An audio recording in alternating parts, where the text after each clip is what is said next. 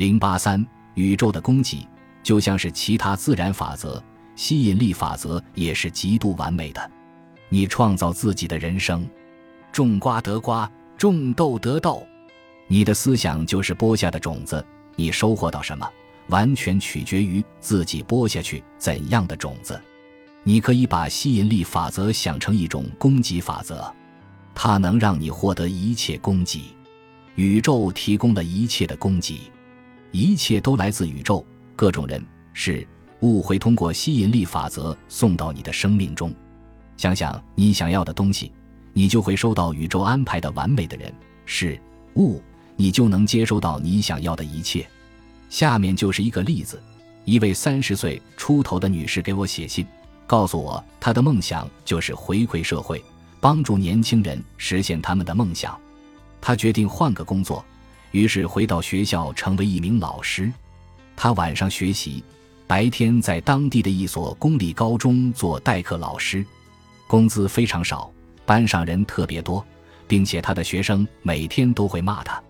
与此同时，他还要努力偿还高昂的学生贷款和信用卡账单。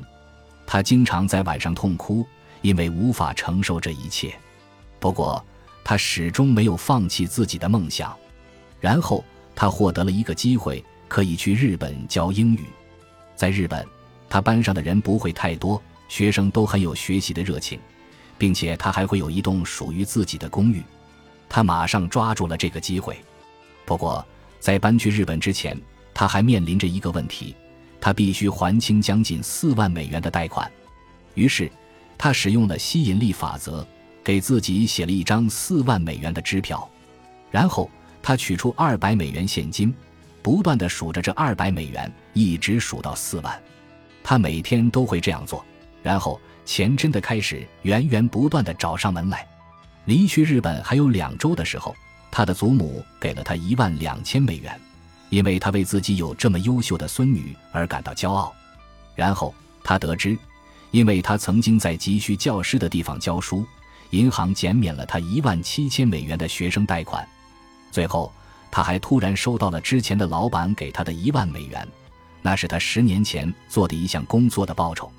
就在几天之内，他筹到了自己需要的钱，吸引来了完美的人事物。还清了欠款，飞往日本，实现了自己的梦想。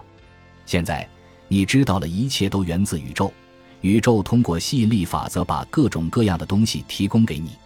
因此，在处理金钱相关的问题时，你一定要格外注意自己的思想。你对金钱的想法可以为你吸引来金钱，也可以把金钱拒之门外。